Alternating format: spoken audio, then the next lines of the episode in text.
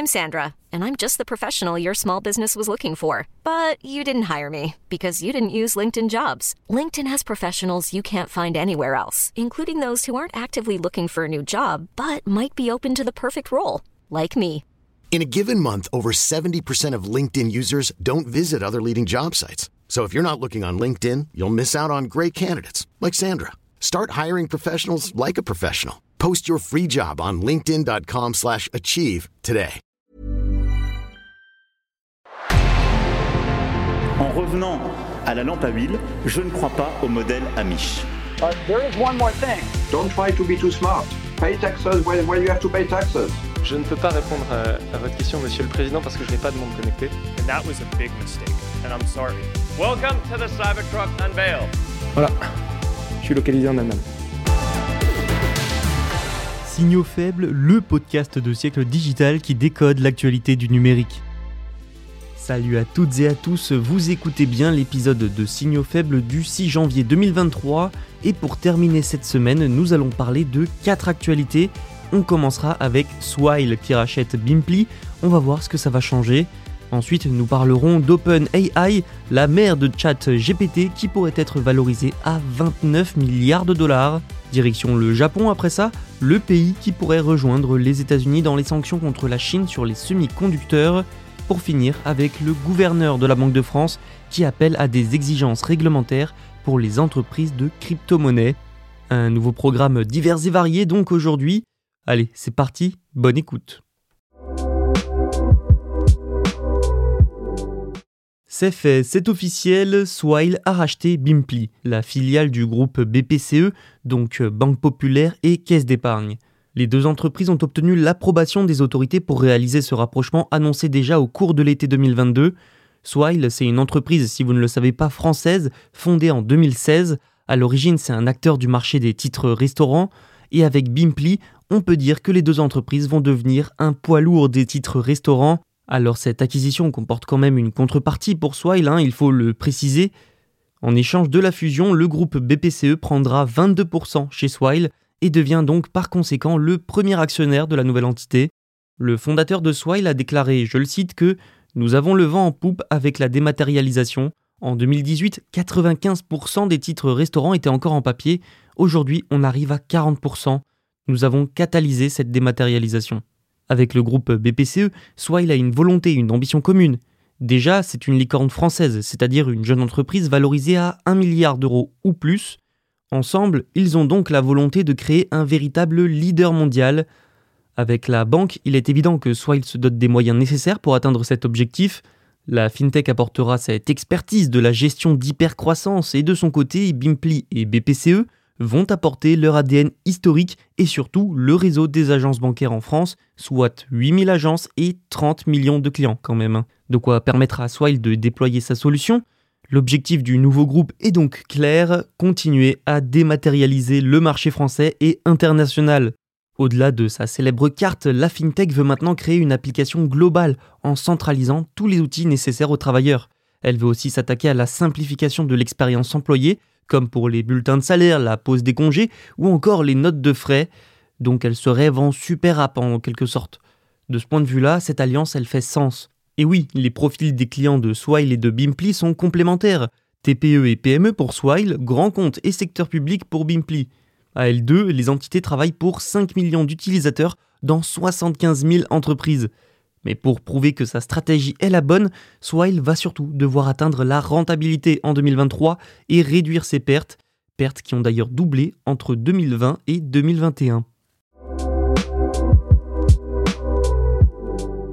Dans l'épisode d'hier, nous parlions de ChatGPT, un robot conversationnel qui permet d'écrire pour vous notamment. Par exemple, dites-lui juste ce que vous souhaitez et l'intelligence artificielle vous le donne de façon détaillée, qu'il s'agisse d'un article ou bien d'un exercice de maths pour un enfant de CM2. Depuis son lancement en novembre 2022, l'IA se popularise et connaît un succès retentissant à tel point que Microsoft, et c'était le sujet d'hier, souhaite intégrer l'IA dans son moteur de recherche Bing. Microsoft, qui est le premier investisseur du laboratoire OpenAI derrière la création de ChatGPT. Et donc aujourd'hui, nous allons parler de ce fameux labo. Selon le Wall Street Journal, il serait en discussion pour vendre une partie de ses parts. et figurez-vous que cette opération le valoriserait à environ 29 milliards de dollars. Alors c'est une somme colossale, hein, d'autant plus que la société était peu connue du grand public avant ChatGPT. OpenAI a aussi un autre programme phare quand même, il s'agit de DAL-I qui permet de générer des images artificielles sur demande.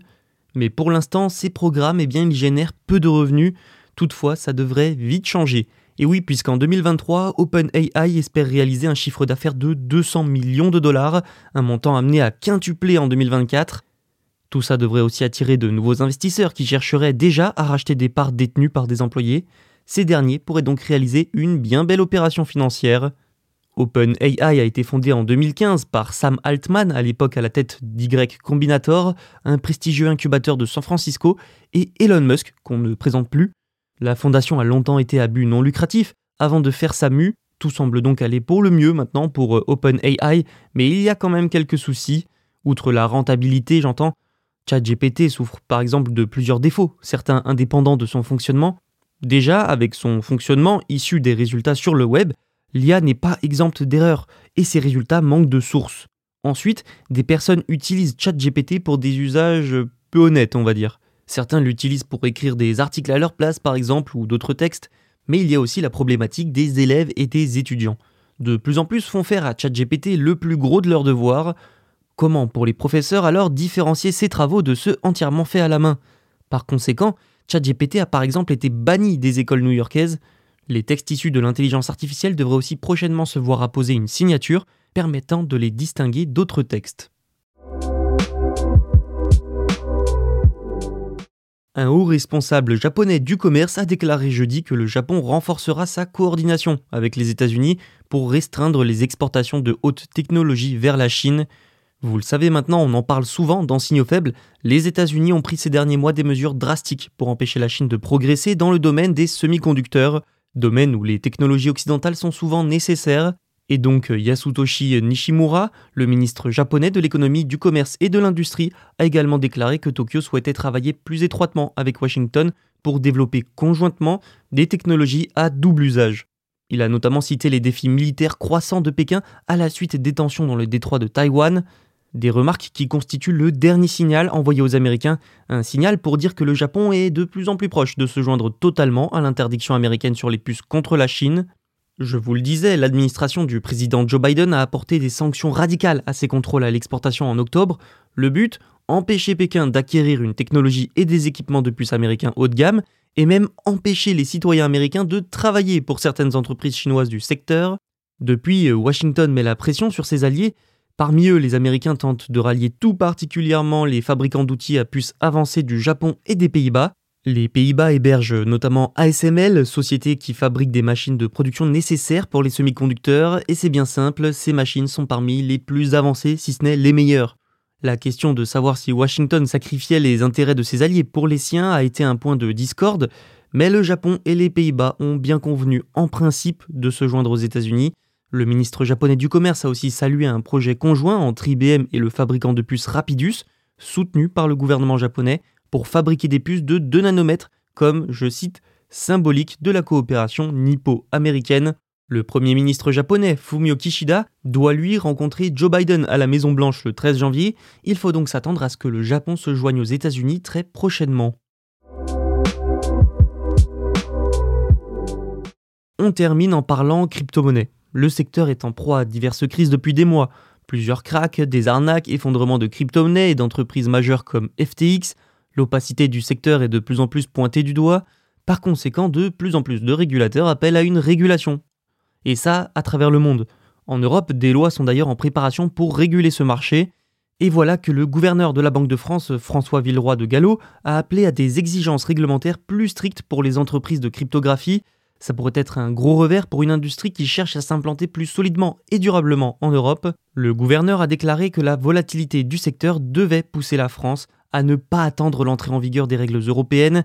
La France devrait bien avant rendre obligatoire pour les fournisseurs de services d'actifs numériques ou DASP d'obtenir une licence auprès des autorités, selon lui.